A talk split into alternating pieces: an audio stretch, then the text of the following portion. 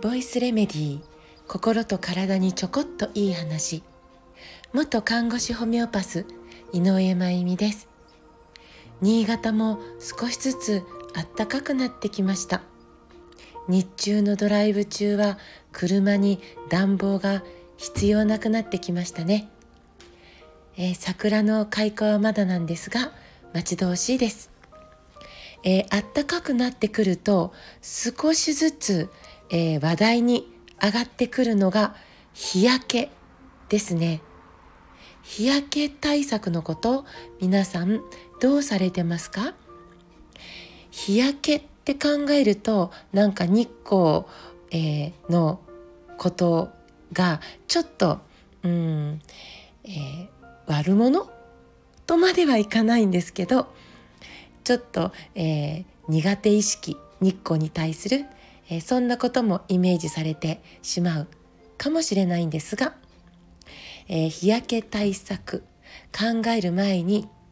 日光に当たることの大きなメリットのことをまずは知っておきたいなと思うわけです。えー、今睡眠障害の方増えてます、えー、寝つきが悪い。途中で目が覚める。眠りが浅い。だからこそなんですけど朝はなかなか起きれない、えー、そのことで、えー、睡眠薬お薬ですね。使われている方もどんどん増えているんですよね。夜眠れない。眠りが浅いことって本当にストレスになると思います。夜のが夜が来るのが怖いなんてね、えー、言われる方もおられるくらいですから、えー、睡眠不足っていうのは大きなストレスなんですよね。ちなみに私は寝ることは特技かっていうくらい、えー、好きで寝ることがそして早い。そして立っていても眠れちゃうという、えー、睡眠があの得意な人間なんですけれどそう夜ぐっすり眠るための行動は実は夜にとる行動によって決まるんじゃなくて実は日中なんですよね。で朝まずね朝日に当たることは睡眠障害の特効薬と言われます。えー、実際に日中に日光をたくさん浴びることで夜によく眠ることができるということは科学的にも証明されているんですよね。日光ってただの明るい光ではないんです。この光は私たちの肌を通過して体に取り込まれて直接脳に働きかけて適切な量のホルモンの分泌を促す力があるんです。そして体内時計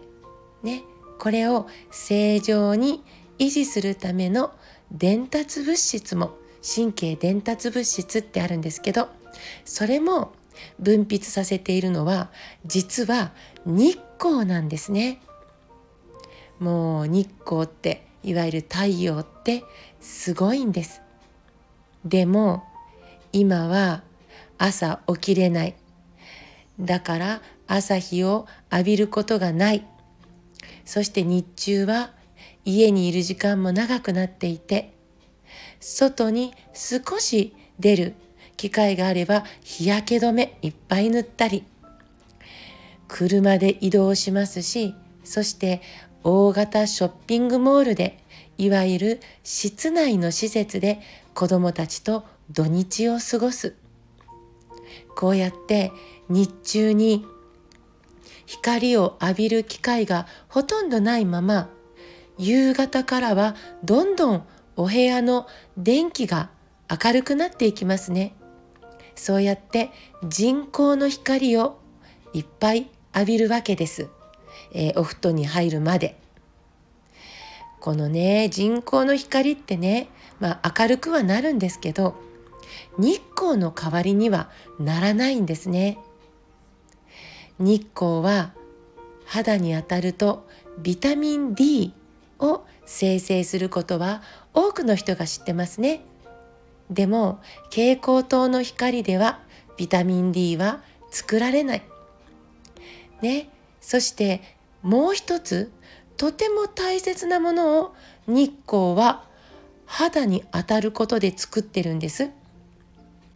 それが何かって言ったらセロトニンっていうホルモンなんです。セロトニンは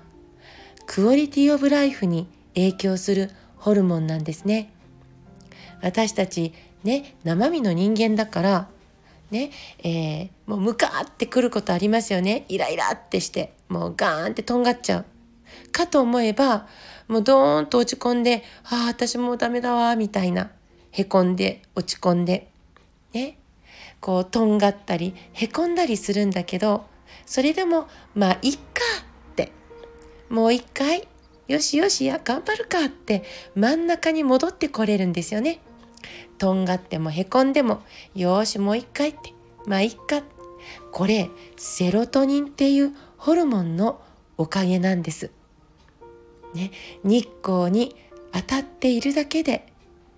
私たちの情緒が安定するんですよね。しかも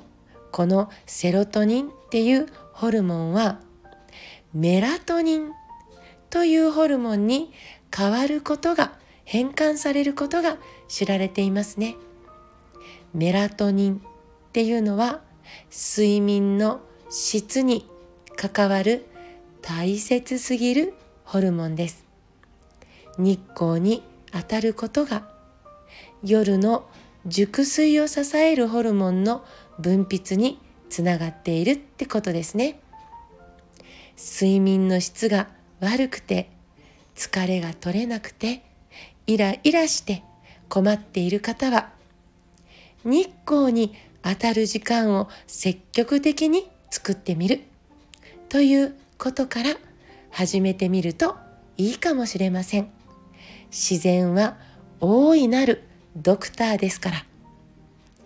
今日も最後まで聞いてくださってありがとうございます。また明日お会いしましょう。